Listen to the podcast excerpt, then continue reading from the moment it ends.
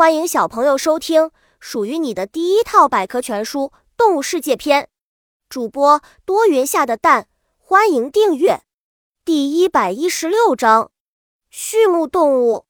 一望无际的大草原是很多草原动物生活的天堂，这里同时也是人类放养畜牧动物的最佳场地。天苍苍，野茫茫，风吹草低见牛羊里所描述的景象，便是对大草原的最好描述。